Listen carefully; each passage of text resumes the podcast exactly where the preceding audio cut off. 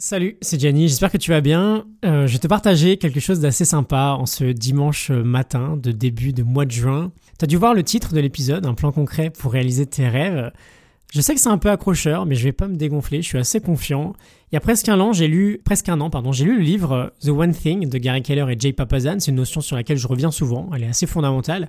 J'ai vite compris à l'intérieur de cette pépite de livre qu'il se trouvait un plan pour réaliser ses rêves, et donc je te montre ça tout de suite. Peut-être qu'aujourd'hui, tu as un rêve, un objectif important que tu souhaites absolument accomplir, mais tu procrastines depuis des années parce que tu ne sais pas comment y arriver.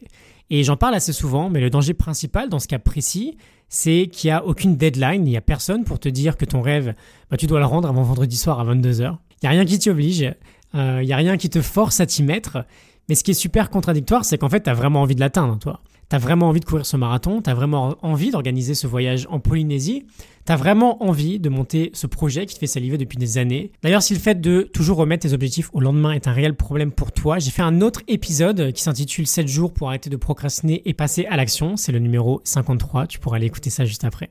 Alors ce plan, il s'articule autour de ce que Jay Papazan et Gary Keller appellent la question du succès. Cette question, c'est la suivante. Quelle est la chose, l'unique chose que je peux faire de sorte qu'en la faisant, tout le reste sera soit plus simple, soit inutile? Alors, je vais juste te prévenir, il se peut là que peut-être, potentiellement, la minute qui va suivre va être un peu rébarbative, mais c'est le but en fait, je vais beaucoup me répéter, il faut ancrer cette idée dans ton esprit. Pense à moi parce que ça va être un vrai exercice d'élocution, de diction.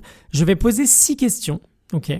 Et voilà, je veux que tu les répètes après moi en fait. On va partir du postulat que tu as un rêve, que tu as un objectif, on va dire euh, à 5 ans. ok? Et voilà, au cas où la date ne te correspond pas, tu l'adapteras selon ton besoin. Donc j'aimerais bien que tu répètes après moi, ok? On est parti. Première question.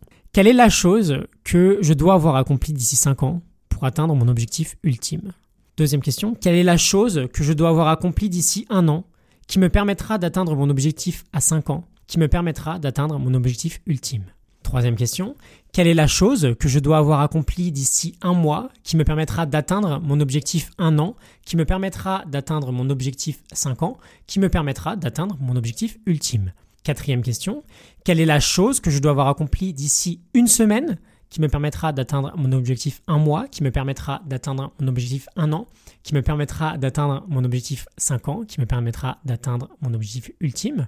Cinquième question, et là ça devient de plus en plus compliqué, quelle est la chose que je dois avoir accomplie d'ici ce soir qui me permettra d'atteindre mon objectif une semaine, qui me permettra d'atteindre mon objectif un mois, qui me permettra d'atteindre mon objectif un an, qui me permettra d'atteindre mon objectif cinq ans, qui me permettra d'atteindre mon objectif ultime?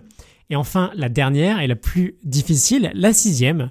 Quelle est la chose que je dois faire maintenant qui me permettra d'atteindre mon objectif d'aujourd'hui, qui me permettra d'atteindre mon objectif une semaine, qui me permettra d'atteindre mon objectif un mois, qui me permettra d'atteindre mon objectif un an, qui me permettra d'atteindre mon objectif cinq ans, qui me permettra d'atteindre mon objectif ultime.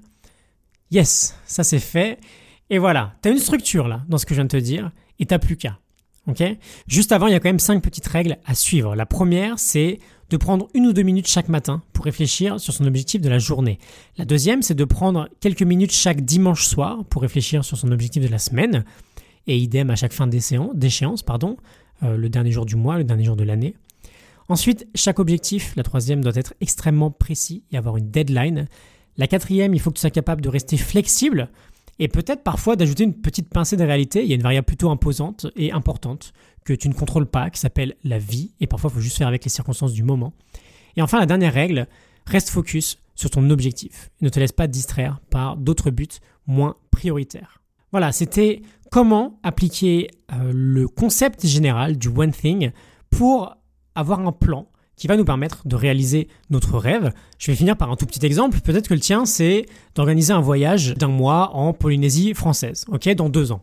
Bon, bah, ton objectif à un an, ce sera peut-être d'avoir économisé la moitié du budget final. Ton objectif à un mois, ce sera peut-être d'estimer le budget du voyage. Euh, ton objectif à une semaine, ce sera peut-être d'estimer le budget des billets d'avion.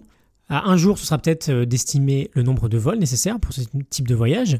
Et l'objectif de maintenant, ce sera peut-être de prendre 30 minutes pour surfer sur des blogs et te renseigner, te renseigner une première fois sur les vols. Essaye de voir des objectifs comme ça et de faire un rétro-planning, c'est hyper efficace.